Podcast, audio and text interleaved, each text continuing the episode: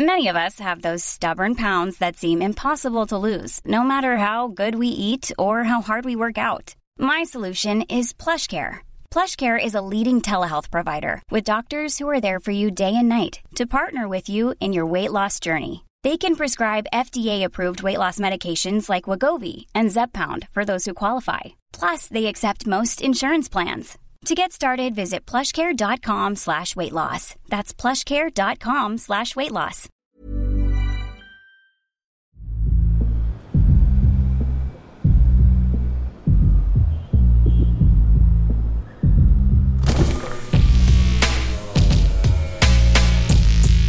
Bagnolard, le podcast de la car culture.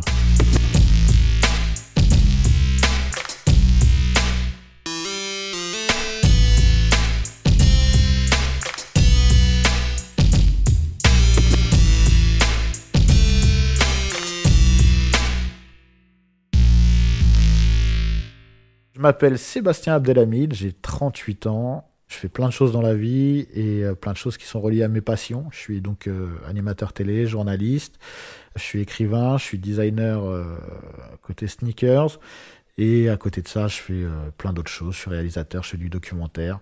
Plein de choses qui me font kiffer et j'espère aussi faire un peu kiffer les gens. Alors j'ai deux types de véhicules différents, un plus pour la famille, donc j'ai un, Jaguar XF pour avec les enfants, etc. Et après j'ai mon petit mon petit plaisir, j'ai une 911 991, la dernière version, euh, avant la 992, en Carrera S, et voilà.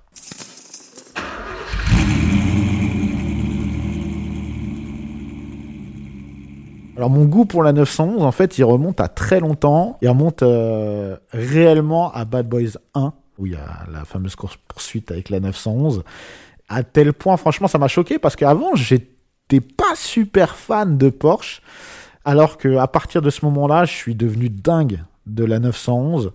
J'ai des petites préférences en fonction des évolutions, évidemment. Et quand j'ai vu euh, Bad Boys 3, bah, en fait, j'ai pris la même couleur. Et je me suis dit, bah, je boucle un petit peu l'histoire et je me fais plaisir.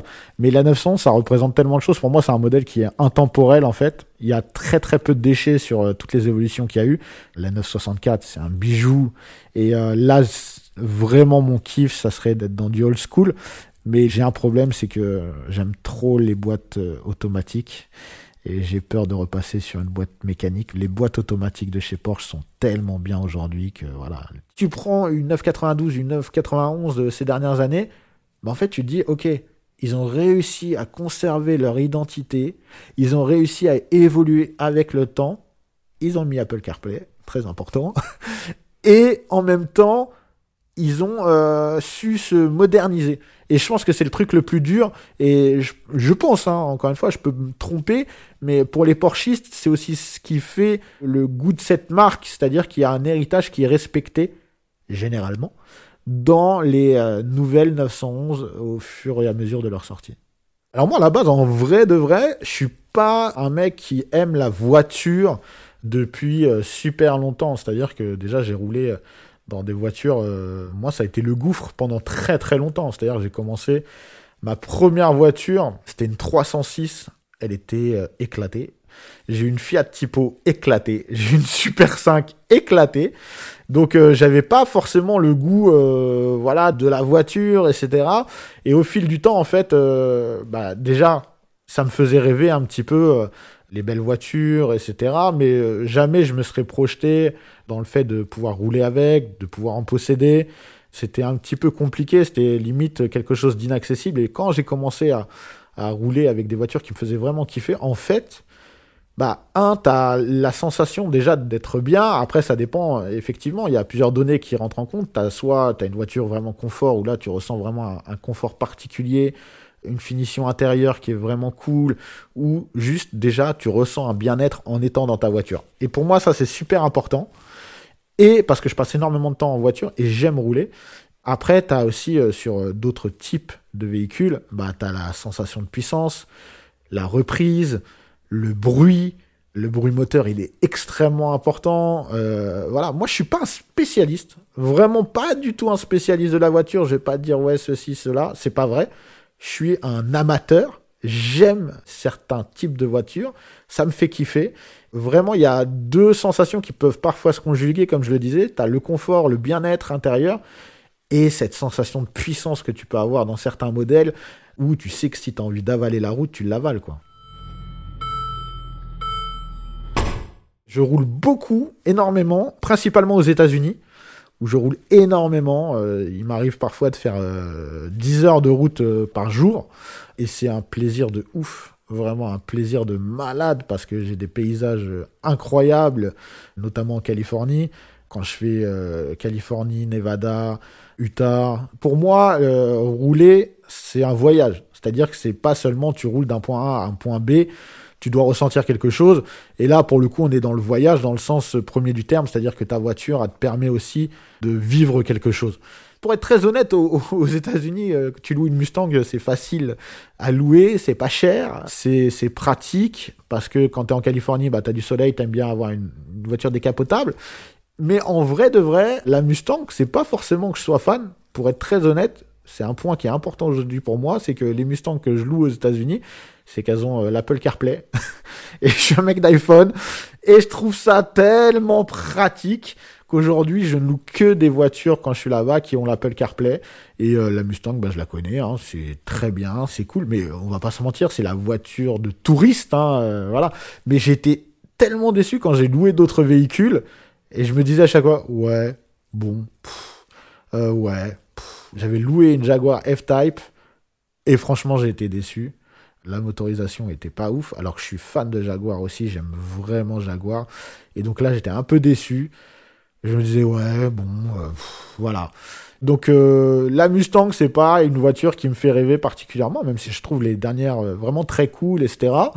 Mais c'est une voiture qui est facile à avoir, pas chère, et c'est vraiment un très bon rapport qualité-prix. Donc voilà, en France, je roule beaucoup aussi. Après, je fais beaucoup d'autoroutes, mais même en autoroute, je kiffe quoi. Moi, je kiffe ma voiture. Je kiffe quand je suis dedans, je suis bien. Des fois, j'ai une heure, deux heures de route, je sais que je suis bien dans ma voiture. Je passe un bon moment. Je passe un bon moment. Je suis en vrai de vrai. Pourquoi j'aime rouler aussi, c'est que ça me permet grave de réfléchir. C'est peut-être paradoxal, mais quand je roule, en fait, je suis tout seul. J'aime être tout seul et je suis avec moi-même. Et là, ça me permet de réfléchir à plein, plein de choses, même pour le travail, à des idées, etc. C'est un moment incroyable. Parfois, j'ai nulle part où aller, mais juste par le plaisir d'être dans ma voiture, je prends ma voiture et je vais faire un petit tour, etc. Et il y a un truc aussi, c'est euh, rouler la nuit. Ça me met dans une ambiance particulière. Il y a une sorte de mélancolie, quelque chose voilà. Et un truc qu'on n'a pas abordé aussi, c'est la musique. Il y a des musiques qui, pour moi, sont faites pour écouter en voiture et qui sont faites pour être écoutées à certains moments. C'est-à-dire que, par exemple, tu vas être dans, il va faire beau, tu vas être en décapotable, etc. Tu vas voir, moi, j'écoute beaucoup de la pop, pop rock des années 80-90. Ça va parfaitement avec. Tu roules la nuit, tu es dans une ambiance un peu mélancolique, tu vas écouter d'autres types de sons, etc. Il y a, pour moi, tout un univers autour de ça. La voiture, c'est un, un lieu super important ma voiture préférée all time. Ah, très compliqué. Très, très compliqué. C'est dur, ça, c'est très dur. Je te dirais peut-être euh, une Porsche 911, 964, euh, une euh, Testarossa et une Countach. Donc, on reste dans le old school. vraiment, s'il faut, vraiment, vraiment, vraiment. Après, aujourd'hui, il y a des modèles que je kiffe. Hein. Franchement, Porsche 911, 991, 992, c'est magnifique.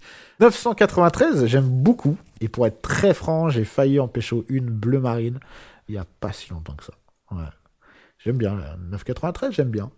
Même si c'est pas. Pour moi, les phares sont pas assez mis en valeur. Donc, euh, il y a juste ça. Mais sinon, j'aime bien. Après, moi, je suis un fan des modèles Targa. C'est un truc que je kiffe chez Ferrari, euh, je suis pas un fan de Ferrari, euh, j'aime beaucoup les anciennes, mais euh, vraiment moins les, les récentes. Après, en, termes de design, je trouve les Lamborghini magnifiques, incroyables. C'est fou. Après, en plaisir de conduite, j'ai pas le plaisir de conduite que je peux avoir sur d'autres véhicules. J'ai testé et j'ai vu que c'était pas pour moi. En tout cas, j'assumais pas de conduire une Lamborghini au quotidien, ne serait-ce que par euh, ce que ça peut renvoyer comme image, etc. Mais en même temps, c'est euh, tu renvoies un petit peu aussi cette image euh, avec une Porsche, par exemple. Moins, je pense. Mais aussi, à un moment donné, je me suis dit, mais en fait, si j'ai envie de me faire plaisir, je me fais plaisir. Tu, travailles dans la vie pour te faire plaisir aussi. Et il n'y a pas de honte à se faire plaisir. Mais en vrai, une Diablo ou une Countach, ça serait bien aussi. Le design des lambeaux, il y a un truc en plus en fait. L'agressivité, les angles, vraiment, il y a un truc en plus.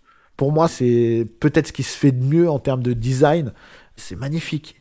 Autant sur les nouveautés que sur les anciennes. Diablo Countach, c'est pour moi c'est la représentation des années 80. C'est Miami Vice. C'est euh, voilà, t'as un truc dedans quoi.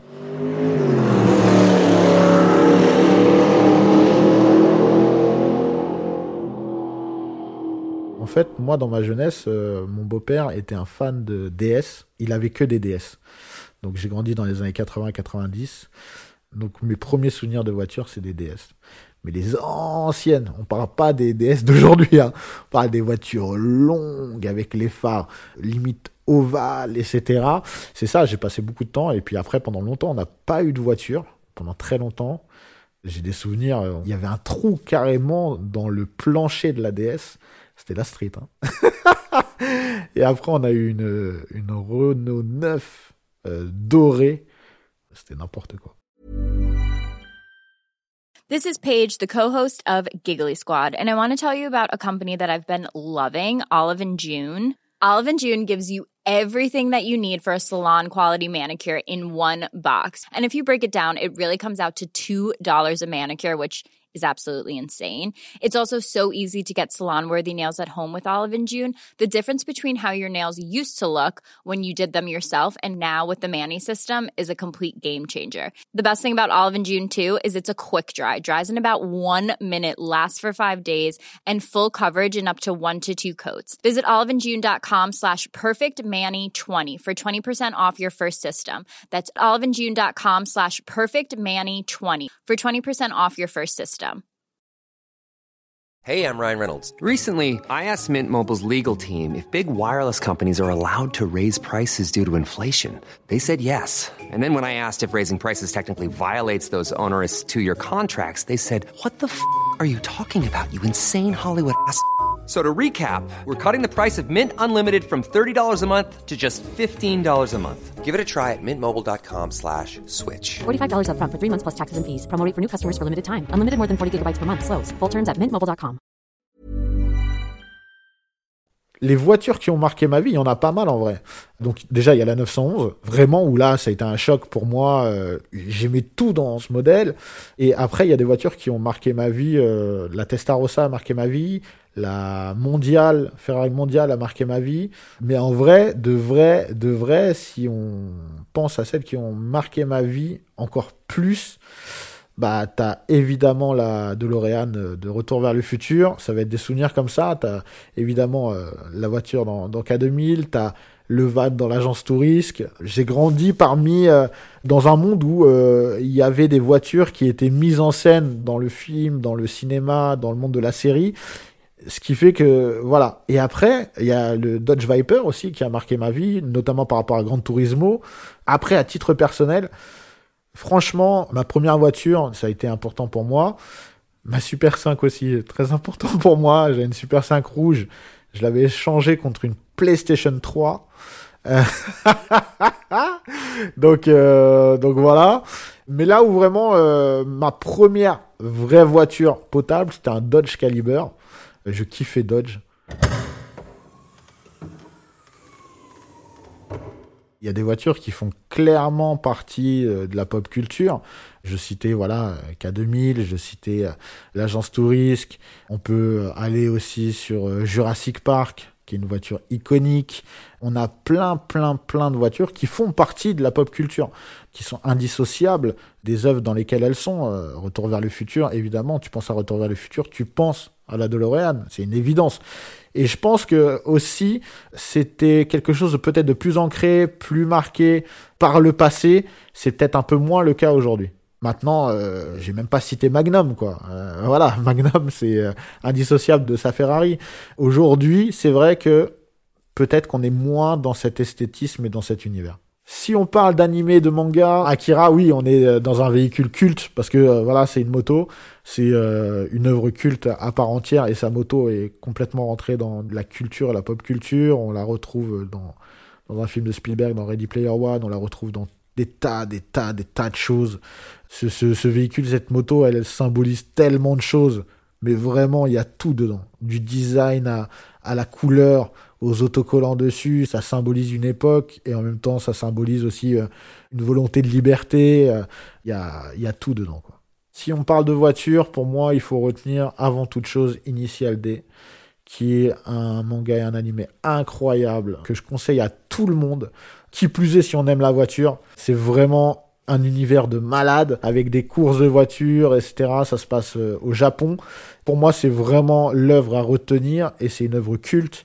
Il y a même eu un film live qui a été réalisé par le, le réalisateur de Infernal Affair. Quelque chose vraiment d'incroyable que je recommande à, tout le monde sans hésitation. En termes de jeux vidéo de voiture, j'en ai saigné plein. Plein, plein, plein, plein, plein. Mais s'il faut en retenir un seul, ça sera évidemment Gran Turismo où je mettais des replays juste pour admirer les voitures, etc.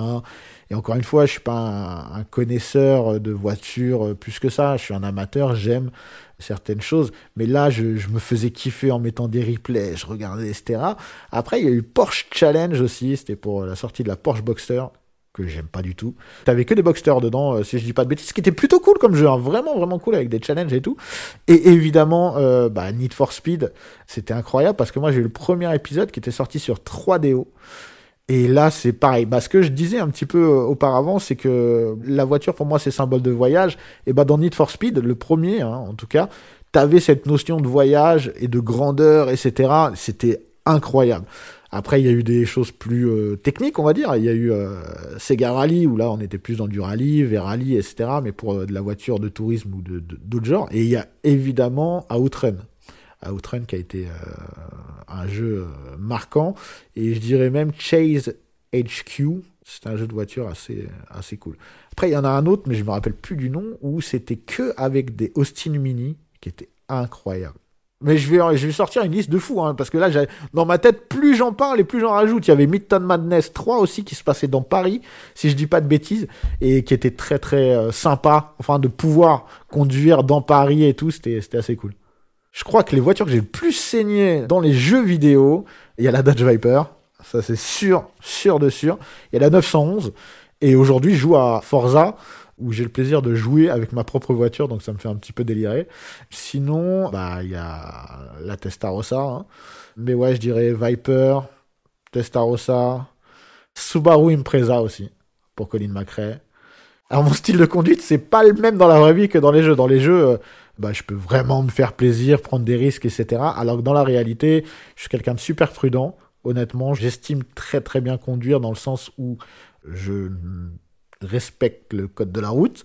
Je sais me faire plaisir sur des endroits là où je peux me faire plaisir, mais je reste vraiment prudent. Alors je sais que ça peut être parfois frustrant, mais pour moi, jamais je risquerai la vie des autres. Je suis pas un fou du volant. Je suis père de famille, donc en plus, euh, quand je conduis, euh, parfois j'ai mes enfants avec moi. Mais au-delà de ça, c'est très égoïste de dire bah, j'ai mes enfants avec moi, donc je prends pas de risque. Mais je pense d'abord aux autres avant de penser à moi, et euh, par extension, je pense à moi en pensant aux autres.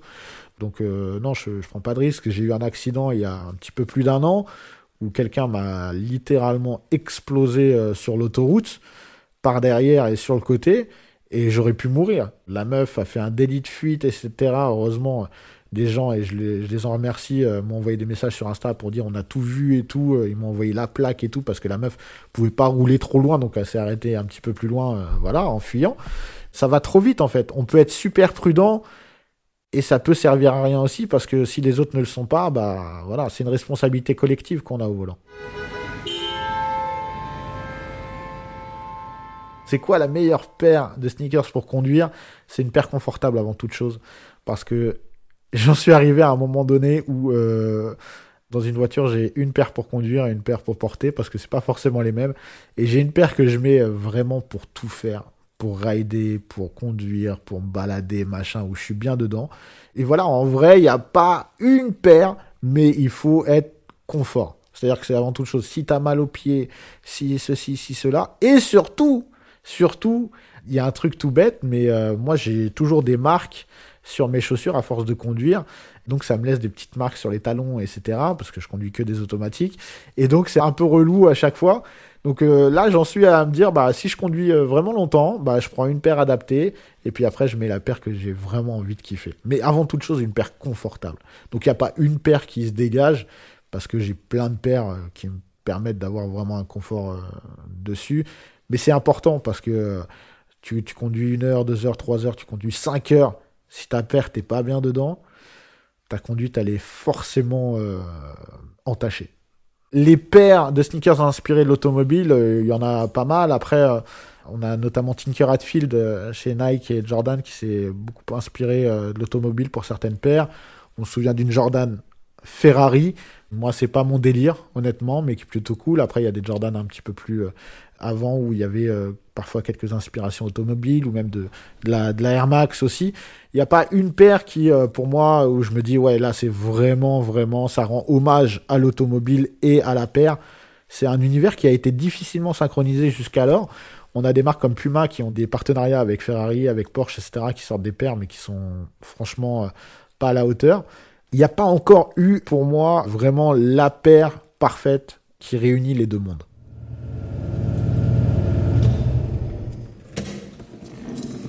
L'histoire de la vidéo avec Booba euh, en Lamborghini, euh, c'est vrai qu'on m'en parle régulièrement. Moi, pour moi, c'était un super moment. J'avais passé un bon moment avec, euh, avec Booba. On avait vraiment rigolé et tout. C'était il y a 10 ans déjà. Hein. L'idée, c'était de se dire qu'est-ce qu'on pourrait faire qui mixe les deux univers, c'est-à-dire son univers et mon univers, celui du jeu vidéo à l'époque, puisque c'était une émission qui parlait de jeux vidéo et qui devait être transposée dans la réalité. Je me suis dit, bah vas-y, on va faire un jeu de voiture. Et après, on va faire euh, de la voiture. Donc on a mis ça sur place et euh, franchement c'était vraiment un bon moment. Sauf que le circuit était très loin, donc on a passé genre euh, peut-être deux heures en voiture à y aller dans un Cadillac Escalade, qui était celui d'un joueur de foot d'ailleurs. Et ensuite, on a, on s'est fait plaisir avec la Lambeau sur le circuit. Franchement, c'était un très très bon moment. Il était très bon délire. On s'est vraiment tapé des barres, vraiment. Meilleur souvenir en voiture all-time, euh, c'est la Californie en décapotable. Beau soleil, ciel bleu, rouler cheveux au vent. C'est une sensation vraiment incroyable. La Californie, c'est euh, l'écrin parfait pour se faire plaisir en voiture. Vraiment, t'as as tellement de paysages différents, tellement de routes différentes, t'as des grandes autoroutes, t'as des chemins montagneux, t'as as plein de choses. Et ça, c'est en fait, c'est euh, un souvenir all-time que je veux répéter, répéter, répéter, répéter. Et réinventer à chaque fois.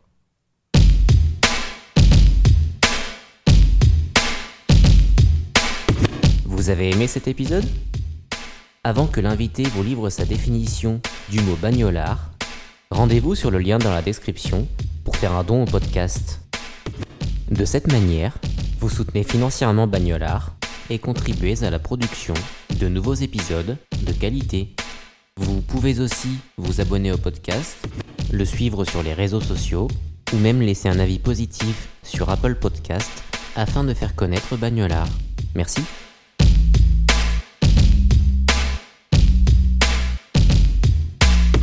Un bagnolard pour moi, déjà j'aime ce terme bagnolard. il y a deux, il y a deux interprétations. Soit un bagnolard, c'est un mec qui aime la caisse, quoi soit c'est un mec qui aime la caisse, tu vois, c'est-à-dire euh, qui est violent dans la voiture, quoi. Mais non, mais c'est un mec qui kiffe la voiture sous toutes ses formes, je veux dire.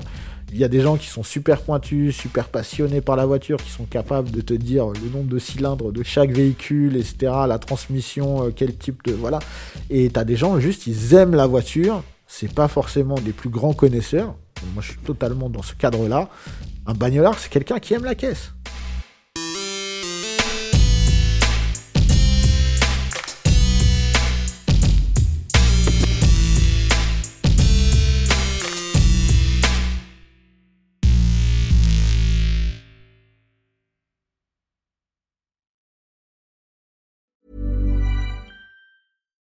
Deserves the best, and there's no better place to shop for Mother's Day than Whole Foods Market. They're your destination for unbeatable savings, from premium gifts to show-stopping flowers and irresistible desserts. Start by saving 33% with Prime on all body care and candles. Then get a 15-stem bunch of tulips for just $9.99 each with Prime. Round out Mom's menu with festive rosé, irresistible berry chantilly cake, and more special treats. Come celebrate Mother's Day at Whole Foods Market.